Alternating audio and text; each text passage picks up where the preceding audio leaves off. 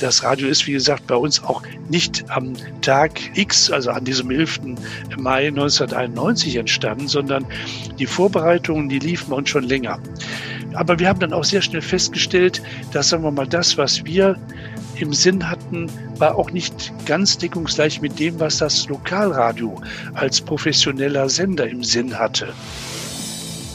Also die erste Dämmung sehr zur Freude der damaligen Kollegen im Bildungswerk, die dann sagten, dass ich da besondere Beziehungen zum Geflügelhof doch hätte und meine schönste Wandgestaltung Eierkartons sein, äh, habe ich dann halt eben tatsächlich diesen Raum, oder wir, mit Eierkartons an der Wand äh, erstmal äh, verklebt jetzt war Folgendes, und das hatte unsere Kollegin, die das äh, Interview aufgezeichnet hat, gar nicht bei der Aufzeichnung mitbekommen. Im Hintergrund spielte eine bayerische Blaskapelle. und diese Musik kommentierte im Beitrag das, was der Mann in, als Interviewpartner. Oh, das wurde sehr lustig, oder? Das, das war nicht mehr zu senden. Medienwerkstatt Bonn. Podcast. Hallo, hallo. Hier ist Erika Altenburg mit dem Podcast der Medienwerkstatt Bonn. Ich spreche heute mit Udo Wallraff. Das ist der Mann der ersten Stunde für die Radiowerkstatt Bonn, sozusagen der Initiator. Hallo, Herr Wallraff. Schön, dass wir Gelegenheit haben, miteinander zu sprechen. Ja, guten Tag, Frau Altenburg. Ich freue mich auch. Ja, verdammt lang her, sagt man so schön. Aber 30 Jahre, andererseits, 30 Jahre existiert der Sender Radio Bonn Rhein-Sieg. Die haben ja neulich ganz groß und überall gefeiert. Und Sie waren vor 30 Jahren dabei bei der Gründung der Radiowerkstatt Bonn. Aber bevor wir auf uns kommen, also heute Medienwerkstatt, vor 30 Jahren Radiowerkstatt, da möchte ich doch mal wissen, als Radio Bonn Rhein-Sieg anfing, das war ja nun der erste Lokalsender. Haben Sie die vom ersten Tag angehört? Ja, ja, natürlich. Aber das ging ja schon bei uns viel früher los. Also wir haben im Grunde genommen, ähm, also da muss ich dazu sagen, wir meine ich jetzt in dem Fall das Erzbistum Köln, eigentlich schon seit 1987 uns auf den Sendestart der Lokalradiostation vorbereitet. Also nicht nur hier in Bonn, sondern auch in Köln, in Wuppertal und so weiter. Und äh, als ich damals mit meinem Studium fertig war, da rief mich damals, also 1987, der damalige Leiter des Medienbereichs in Köln, den ich vorher gar nicht kannte, ganz überraschend an und sagte, wir bauen da Lokalfunkengagement auf, haben Sie da Interesse dran, äh, dann kommen Sie doch mal vorbei und so weiter. Also der Sender fing ja unabhängig von der Radiowerkstatt an. Was ja. haben die denn am Anfang gebracht? Also im Grunde genommen, denke ich, waren das bunte Sendungen waren das. Es gab ja sozusagen dann auch, ich sag mal so Art Radiopartys nach dem Motto, wir sind jetzt auf Sendung. Damals Helmut Fettweis war Vorsitzender der Veranstaltergemeinschaft. Der war natürlich auch mit dabei, wurde auch interviewt. Die Ausrichtung, was man damit möchte, was das Ganze soll, auch diese Konstruktion von professionellem Radio und Bürgerfunk, das waren ja alles äh, ganz neue Dimensionen jetzt nicht nur das Radio machen, sondern überhaupt, sagen wir mal, auch gesellschaftspolitisch waren das neue Dimensionen.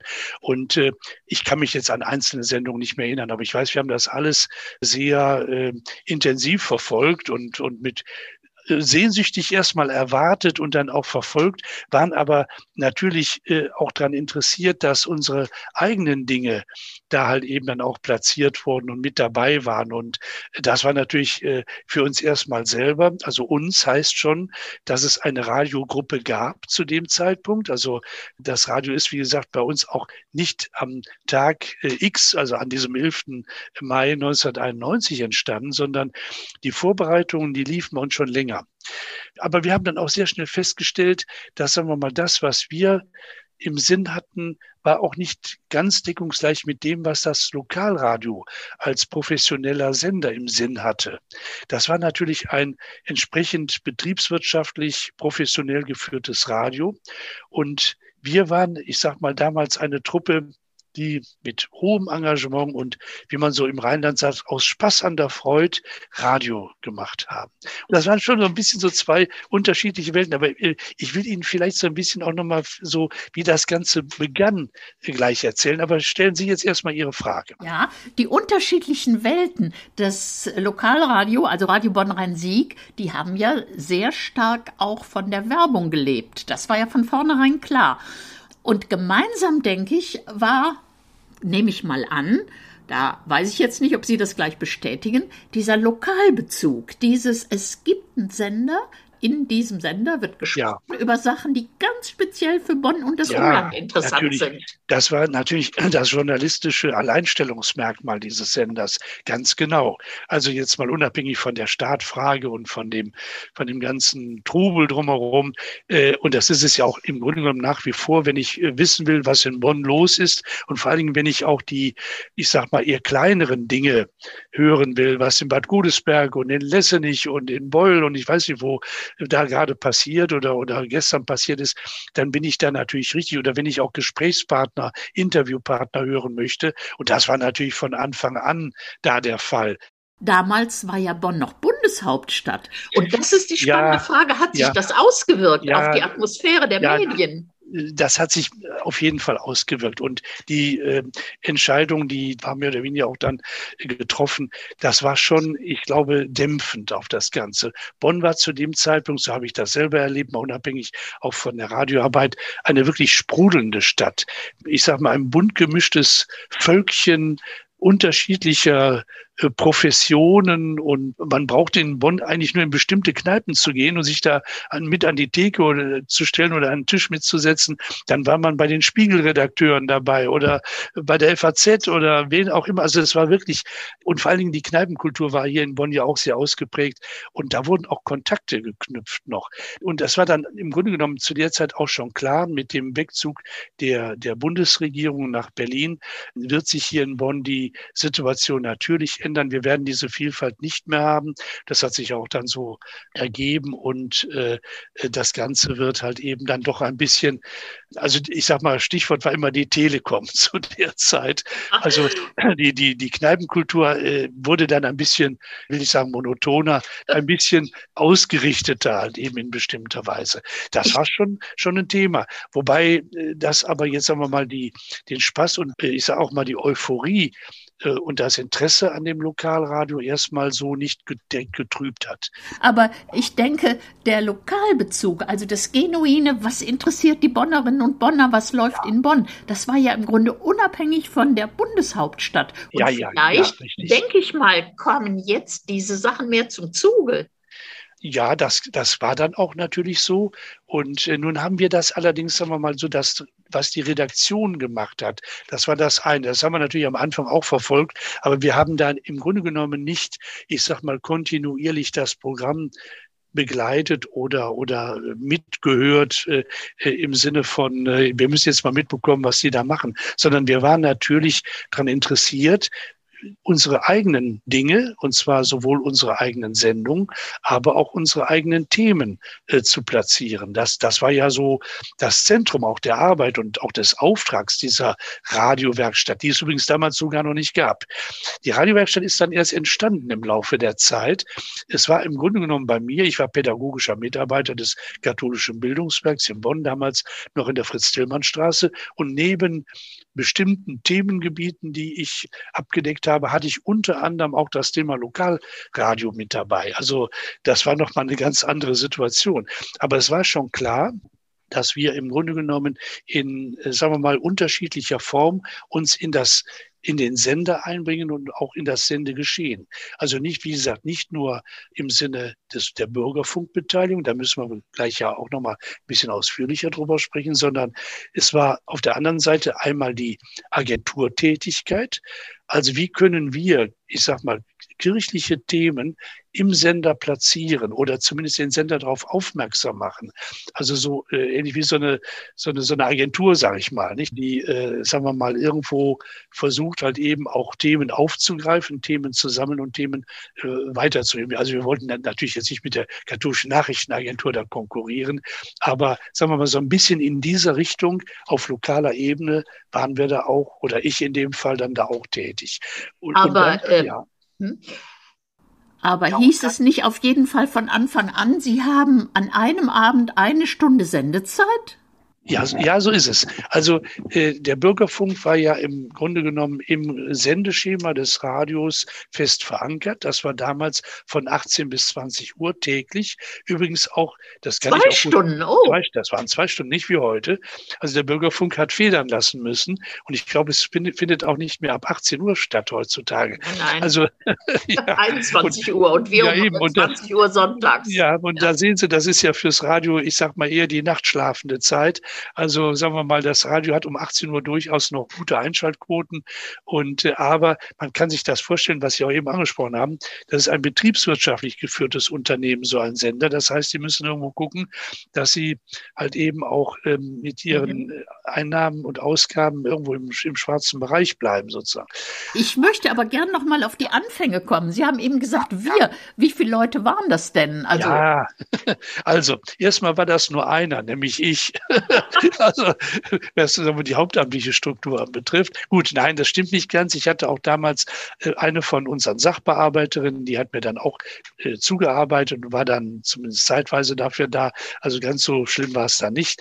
Aber äh, wenn ich von wir spreche, war das im Grunde genommen ein Kreis von relativ jungen Leuten. In der Regel waren es Studenten, die wir über die sogenannten Radiowerkstätten auch schon vor dem Sendestart sozusagen gewonnen hatten. Männer, ähm, junge Männer meistens. Nein, nein, nein, gar nicht mal. Also eher die Frauen waren sogar in der Mehrzahl, die also. jungen, jungen Damen. Ja, das war ein ganz illustres Trüppchen, das natürlich auch wechselte. Also das war auch eine Dynamik da drin natürlich. Also wir haben angefangen ab 1989 in Bonn Radiowerkstätten durchzuführen. Das war praktisch so der Start. Und über diese Radiowerkstätten, das waren Seminare, ich weiß nicht, ob Sie das heute auch noch in Bonn so machen, an drei Wochenenden und zwei Abendterminen, also richtige Ausbildungsseminare. Und äh, wurde ja. das auch gesendet, was da geplant wurde? Ja, zu der Zeit, also 1989 und 1990 natürlich noch nicht, weil wir im Grunde genommen da ja noch keinen Sender hatten. Aber wir hatten im Grunde genommen dahin schon ausgebildet und haben dann im Grunde genommen aus dem, dem Kreis derer, die durch so eine Radiowerkstatt ge gegangen waren, dann ein, einen äh, Kreis durch einen Radiostammtisch. Also wir haben einen Radiostammtisch ins Leben gerufen der, ich weiß gar nicht mehr, in der ersten Zeit, glaube ich, war das noch nicht jede Woche. Später war das dann wöchentlich. Äh, also dann hieß es aber auch nicht mehr Stammtisch, sondern wo wir im Grunde genommen eingeladen haben, alle Absolventen dieser Radiowerkstatt an einem bestimmten äh, Abend, alle zwei Wochen oder einmal im Monat oder so ähnlich war das, zusammenzukommen, sich übers Radio auszutauschen und natürlich jetzt auch äh, dabei damit das ja auch ein bisschen spannend und interessant ist, habe ich versucht, auch immer interessante Gesprächspartner einzuladen. Ich hatte zum Beispiel einmal äh, einen ja, Leiter einer Nachrichtenagentur mit dabei und äh, verschiedene Leute, oder nehmen wir mal auch den damaligen äh, Vorsitzenden der Veranstaltergemeinschaft, der dann mal eingeladen wurde und so weiter. Also so, dass ich im Grunde genommen auch so eine Gemeinschaft daraus bilden konnte. Und da hatten Sie im Grunde, also als Programmpunkt Interviews, oder? Das war erstmal eine Gesprächsrunde, ein, ein Nachdenken über Radio, eine, eine, sagen wir mal, auch ein, eine Möglichkeit, äh, Wünsche zu äußern. Wie stellt man sich das kommende Lokalradio vor? Was verbindet man damit? Welche Chancen liegen da drin? Und so weiter. Also das Themenspektrum war vollkommen äh, offen. Das war gar nicht so fixiert. Und es war ja auch so, das muss man auch immer dazu sagen, die Radioarbeit war jetzt nicht eine in dem Sinne journalistisch oder ausschließlich journalistisch ausgerichtete Arbeit. Die Zielsetzung des Radiomachens und der Radioarbeit äh, war im Grunde genommen ja auch ein, zu einem großen Stück pädagogisch. Also das war ein, ein Spannungsfeld, was wir hatten zwischen journalistischer und pädagogischer Zielsetzung. Das Nennen muss man Sie doch mal ein Thema, was dann nachher gesendet wurde, als es wirklich Ja, natürlich, das Ganze war ja praktisch. Also in einer Radiowerkstatt werden Sendungen produziert. Die haben wir natürlich uns sozusagen, die wurden, wenn man so will, kalt produziert, sagt man ja heute so oder schon seit langem, wurden dann natürlich auf Halde gelegt, bis dieser Sender nun dann auch endlich mal auf Sendung ging. Und dann haben wir natürlich unsere Freude gehabt, dass in der damals dann kreierten Sendung Kreuzfeuer über, das war eine 90-Minuten-Sendung, aber auch mit einer entsprechenden äh, Sendeuhr, also nach der Sendeuhr gestaltet, äh, mit einer bewussten Musikauswahl, haben wir dann in einer Sendung. In der Regel waren das so sechs bis sieben Beiträge, die wir da platziert haben. Also vorproduzierte Sendungen, Sendebeiträge? Nicht nur, aber auch, aber auch. Und äh, ich sage mal, da, wo Sie semi, semi-aktuelle äh, Themen haben, können Sie das ja auch gut machen. Also das, da muss man dann nur gucken, dass halt eben zwischendrin nicht die Welt untergeht und alles, sagen wir mal, noch so geblieben ist. Aber da, wo Sie jetzt nicht über eine aktuelle, sagen wir mal, über eine Veranstaltung oder irgendein ein aktuelles Ereignis oder so berichten, sondern einen Verein vorstellen oder äh, einen Sachverhalt erklären und so weiter. Da können Sie sehr gut vorproduzieren. Das ist eigentlich äh, unproblematisch. Wie gesagt, man muss immer dann, wenn man es ausstrahlt, muss man natürlich darauf achten, dass die Inhalte, die da verkündet werden, dem Stand, dem aktuellen Stand noch entsprechen. Aber das war in der Regel ja auch kein Thema.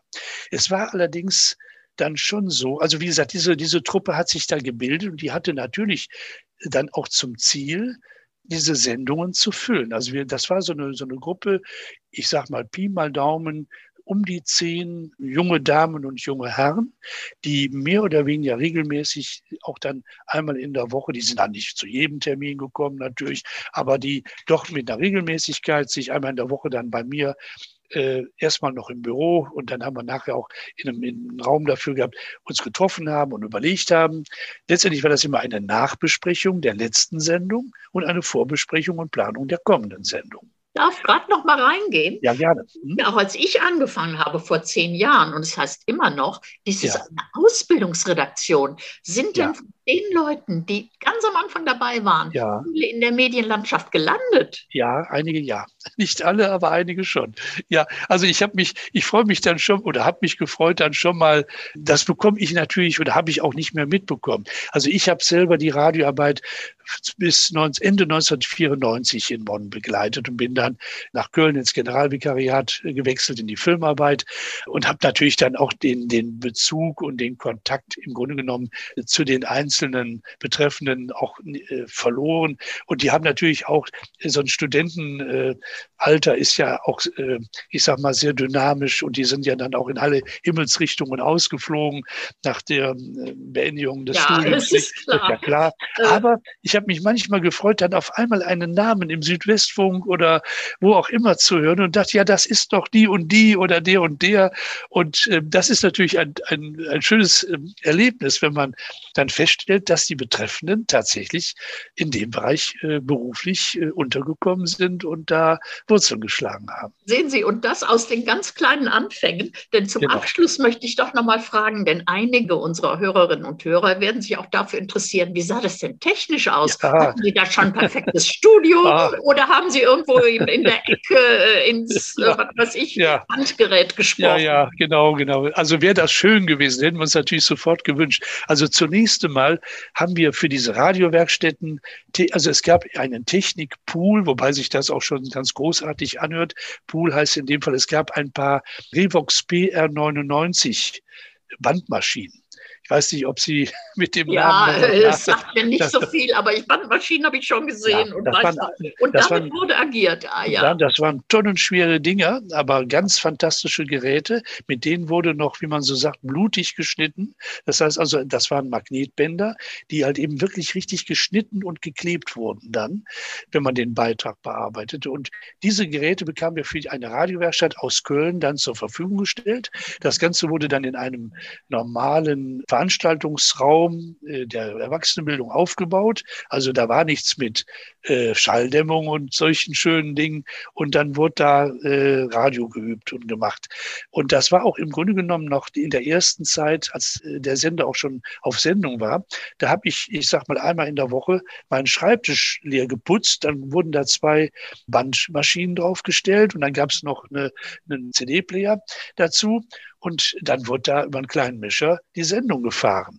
Also so war das damals. Und dann war der erste Schritt, dass wir für die äh, Radioarbeit A einen eigenen Raum bekamen und B eine Grundausstattung an Technik.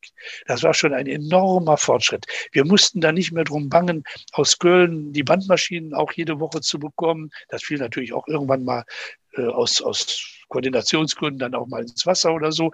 Also wir hatten die Sicherheit, dass wir produzieren konnten. Und dann war die große Errungenschaft, dass ich diesen Raum mithilfe auch der, der Truppe ein bisschen Schall gedämmt habe, indem ich von einem Eiergeflügelhof. ja, so ist das, ganz genau.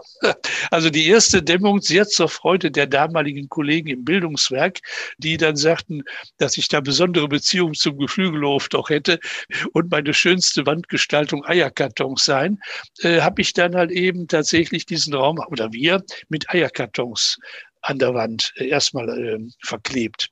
Das war, ich meine, äh, aus heutiger Perspektive war, gut gemeint, aber relativ wenig effektiv. also, aber wir haben dann tatsächlich auch schon nach einer gewissen Zeit haben wir dann äh, tatsächlich die Möglichkeit gehabt, mit einer entsprechenden äh, Schallschutzschaumstoffteilen die Wände dann tatsächlich in etwa da abzukleben. Herr Wallraff, wie haben Sie denn Ihre Arbeit verstanden? Also wie war Ihr Selbstverständnis?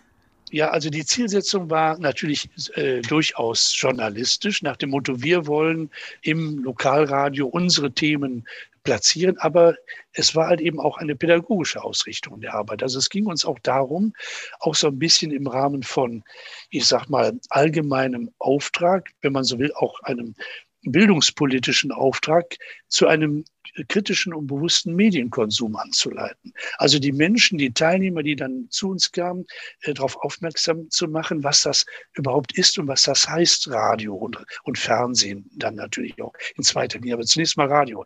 Dass die Wirklichkeit in den Medien eine eigene Wirklichkeit ist. Ja. Und, zwar, und zwar nicht dadurch, dass jemand da manipuliert oder die Dinge irgendwie äh, links oder rechts dreht, sondern einfach aufgrund der Produktionsbedingungen. Ich muss von Wirklichkeit, wenn ich eine Radiosendung mache, muss ich von der Wirklichkeit ausschließen. Ich muss mich auf etwas konzentrieren.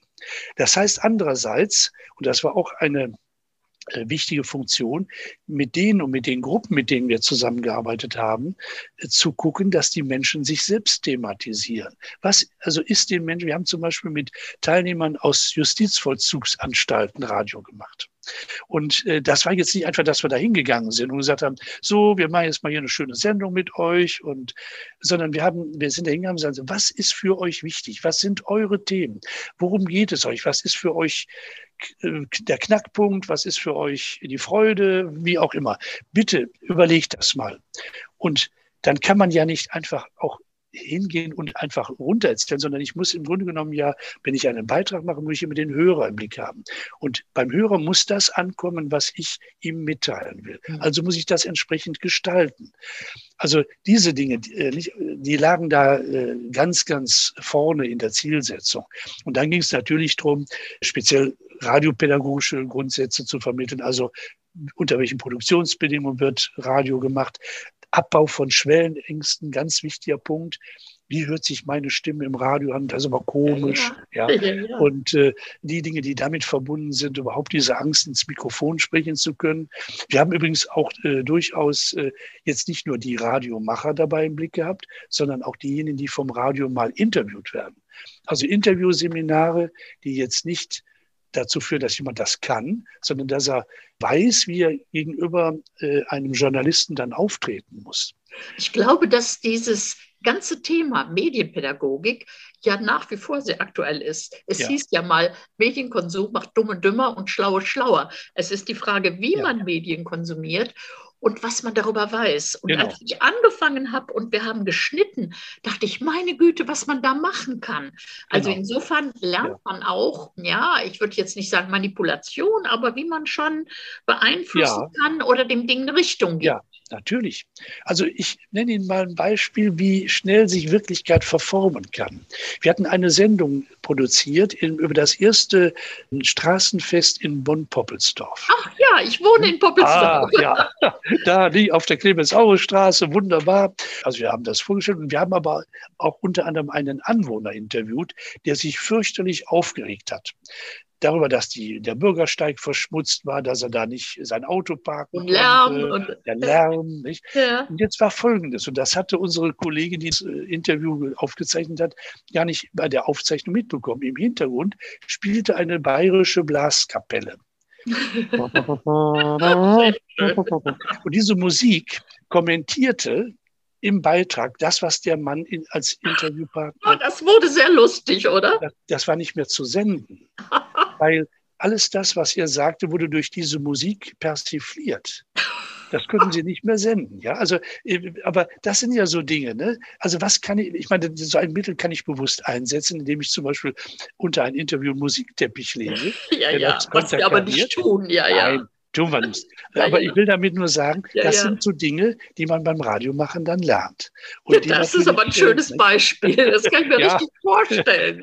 Das hat auch damals Spaß gemacht. Nicht?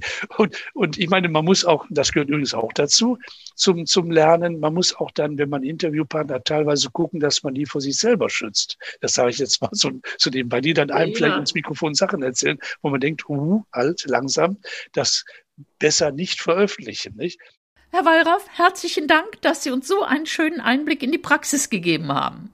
Ja, das habe ich gerne getan. Das hat mir auch richtig Spaß gemacht, weil es jetzt einen Blumenstrauß von alten Erinnerungen bei mir wachgerufen hat. Wir könnten jetzt noch Stunden weiter Ja, sprechen. genau. Dankeschön. Das war mein Gespräch mit Udo Wallraff, der Mann der ersten Stunde für die Radiowerkstatt Bonn. Und ich bin Erika Altenburg und das war der Podcast der Medienwerkstatt Bonn. Medienwerkstatt Bonn. Mehr Beiträge auf medienwerkstattbonn.de.